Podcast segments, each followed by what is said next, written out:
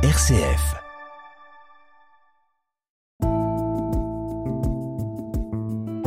Regard chrétien sur l'actualité.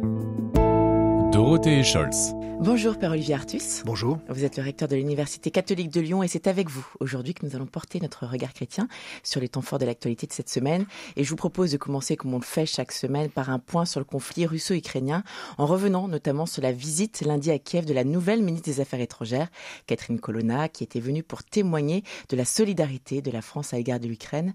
Quel regard portez-vous sur cette visite symbolique? Alors c'est un regard qui est éclairé par un colloque qu'on a eu récemment à l'Université catholique de Lyon sur le thème des vulnérabilités vulnérabilité et où on a euh, réfléchi finalement à la manière dont on peut comprendre euh, notre propre vie et on s'est dit que finalement il y avait deux manières de la comprendre, soit au fond euh, nous avons une illusion de toute puissance hein, et soit voilà nous avons une logique de coopération et de, création d'un réseau social international. Alors je pense qu'évidemment porteuse des valeurs européennes, la, la, nouvelle ministre des Affaires étrangères voilà était venue pour témoigner d'une solidarité européenne et de, la volonté d'une mise en réseau euh, de pays qui euh, se reconnaissent dans l'âme européenne. Et évidemment, euh, la politique menée par le, président actuel de la Russie est une politique de toute puissance. Hein, c'est-à-dire mm. qui nie à la fois la propriété des autres, puisque 20% du territoire ukrainien se trouve aujourd'hui sous occupation, avec un changement de la langue usuelle, un changement des drapeaux,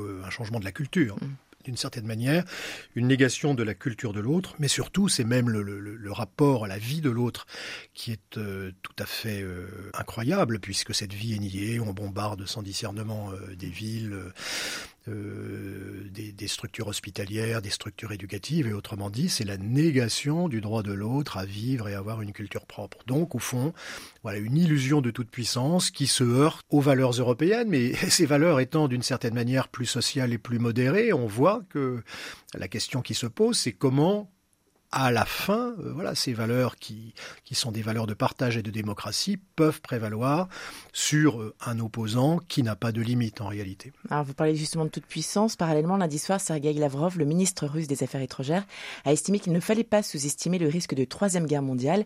Alors est-ce qu'on peut parler de réelle menace ou d'une simple posture, selon vous? Vous voyez, les, anciens parlent de juillet 1914, hein, c'est-à-dire mm. que entre le, 28 juin, l'assassinat à Sarajevo, et le début de la Première Guerre mondiale, il y a un moment d'incertitude internationale.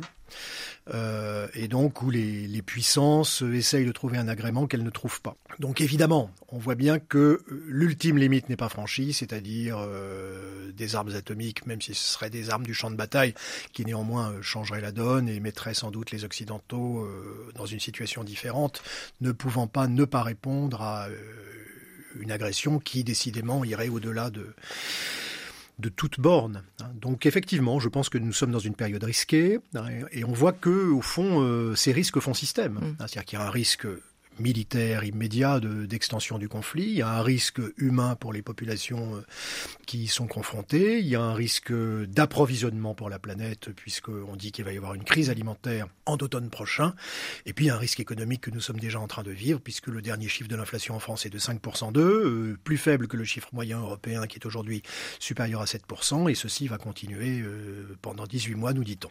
Alors je vous propose de rester à l'étranger, puisque je crois savoir que vous revenez d'un voyage au Liban qui a été effectué lors du pont de l'Ascension avec une délégation d'une trentaine de personnes du diocèse de Lyon.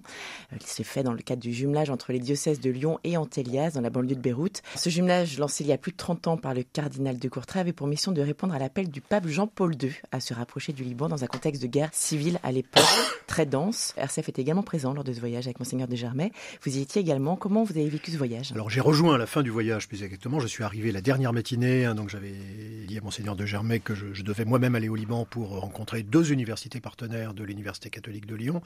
Et quitte à aller au Liban, autant croiser la délégation lyonnaise, ce qui s'est fait euh, dans le diocèse d'Antélias euh, le dimanche matin, avec d'ailleurs une table ronde animée par le rédacteur en chef de, de RCF Lyon, qui était euh, extrêmement intéressante parce que des parties prenantes très différentes, mm. voilà, montraient les différents enjeux politiques mm-hmm. actuels au Liban, également socio-économiques avec de très nombreux réfugiés syriens qui sont là durablement et qui changent les équilibres éducatifs, les équilibres vis-à-vis de l'emploi, etc.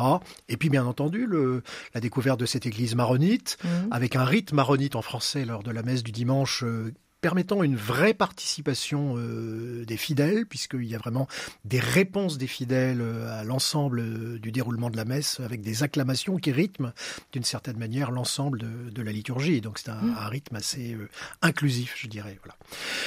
Euh, après ça, évidemment, le, mon propre itinéraire s'est continué par deux universités libanaises, l'USEC à, à Kaslik et ensuite l'université Saint-Joseph, euh, université jésuite euh, à Beyrouth. Et évidemment, le, le, contact avec le monde universitaire permet d'avoir un, un, regard relativement informé sur la situation. Alors, il faut, il faut imaginer quand même le, euh, la reconfiguration qu'a subi le Liban à la suite de la guerre civile, hein, puisque les populations étaient relativement mélangées avant la guerre civile et en mmh. fait, il y a eu des déplacements de population très importants pendant cette guerre civile ce qui fait qu'aujourd'hui, on a un pays qui est grand comme deux départements français à peu près, c'est 10 000 km. Au nord, autour de Tripoli, vous avez les sunnites, avec aussi à Beyrouth des sunnites. Au milieu, dans les 30 km au nord de Beyrouth et à l'intérieur, dans la montagne, euh, dans le mont Liban, ce sont les chrétiens et au sud, ce sont les chiites. Donc déjà une répartition géographique plus segmentée de la population et puis un fait nouveau, enfin deux faits nouveaux. Premier fait nouveau, c'est la guerre civile en Syrie et donc euh, des afflux de population absolument inattendus qui s'ajoutent aux afflux de population palestinienne qui avaient fui euh, la Terre Sainte puis la Jordanie hein, pour se retrouver au Liban et puis euh, un afflux de population syrienne donc d'un million et demi d'habitants au plus, euh, dit-on aujourd'hui, et finalement l'explosion du port de Beyrouth euh, le 4 août 2020. Quelle impression Une impression quand même de forte résilience, c'est-à-dire ce n'est pas une population abattue, c'est une population qui veut se relever, mais qui se relève dans un climat économique euh, très difficile, puisque une bulle spéculative, hein, il y a 360% de PNB de, de dettes cumulées, et donc la bulle spéculative a explosé et la monnaie a perdu 90% de sa valeur. Donc je me suis retrouvé face à des enseignants dont le salaire a baissé de 90% en deux ans. Donc, soit il faut avoir un deuxième métier, soit il faut mm. avoir une famille en Europe ou en Amérique du Nord qui, qui vous apporte voilà, des compléments. Et, et, de mm. fait, il y a 7 à 8 milliards d'euros envoyés par les familles libanaises de l'extérieur pour permettre euh, aux familles restées au Liban bah, d'y rester vraiment, parce que l'enjeu aujourd'hui, c'est effectivement qu'une présence chrétienne, qu'une présence francophone, même si la jeunesse est plus anglophone que francophone, demeure au Liban.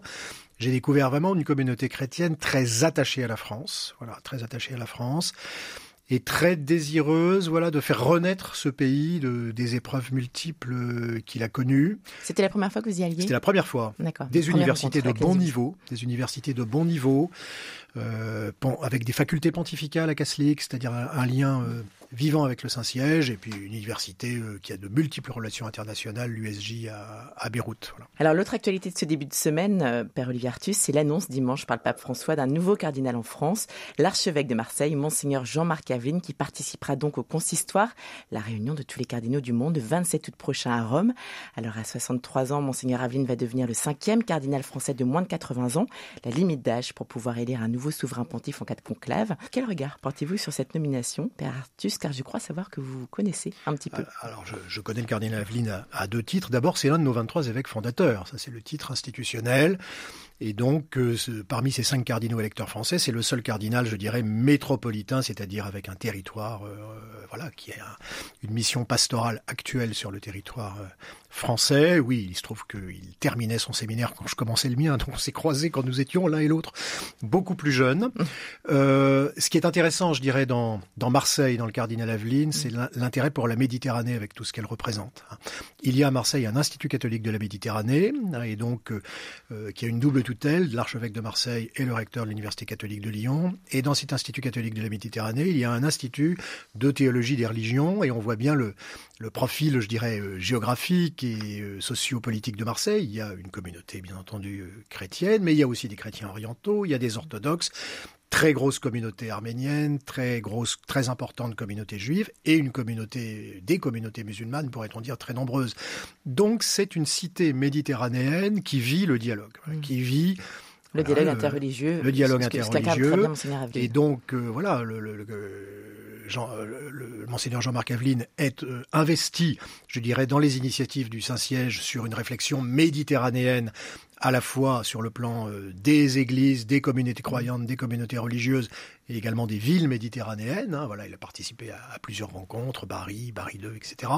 Et je pense que cette que cette nomination euh, a pour corollaire la mise en valeur de voilà de, cet exemple marseillais, mmh. hein, qui au fond est une invitation à vivre avec curiosité la diversité euh, de fait hein, de, de, la population qui, qui vit dans ce site méditerranéen. Un petit mot, et je vois qu'il nous reste euh, quelques minutes peut-être, puisque ce week-end nous fêterons la Pentecôte. Est-ce que vous avez un message particulier à partager à nos auditeurs en ce week-end? Eh bien, euh, nous faisions mémoire ce matin du martyr de Saint Charles Luanga et de ses compagnons ougandais, hein, et euh, les lectures qui accompagnaient ce, cette, cette mémoire, c'était les lectures qui montraient que Paul allait lui aussi vers le martyr et Pierre vers le martyr. Donc au fond, pourquoi y allait-il?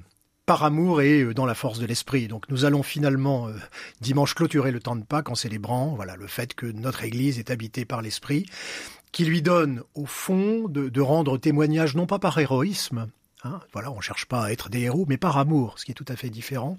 Et donc l'évangile de ce matin, c'était euh, Pierre m'aimes-tu Et Pierre a du mal à répondre parce que Jésus lui, lui demande m'aimes-tu? Le verbe c'est agapao, m'aimes-tu jusqu'au bout et gratuitement Il répond avec le verbe philo. Oui, je t'aime bien. Mm. Donc Jésus redouble la question, m'aimes-tu? Agapein, agapan. Réponse, euh, Et puis finalement, Jésus se met au niveau de Pierre. Il dit, est-ce que tu m'aimes Philo, est-ce que tu m'aimes bien? Pierre, oui, et peiné, il dit, oui, vraiment, je t'aime bien. Et au fond, l'esprit du Christ ressuscité va mener Pierre à passer du philo, j'aime bien Jésus, à agapao, je donne ma vie pour lui. C'est ça le message de la Pentecôte, c'est euh, animé par l'esprit, nous sommes capables de témoigner du Christ. Merci beaucoup pour ce très beau message partagé à nos éditeurs ce week-end de Pentecôte. Merci Père Artus, on vous souhaite un très bon week-end et on se retrouve bientôt sur notre antenne. Merci beaucoup.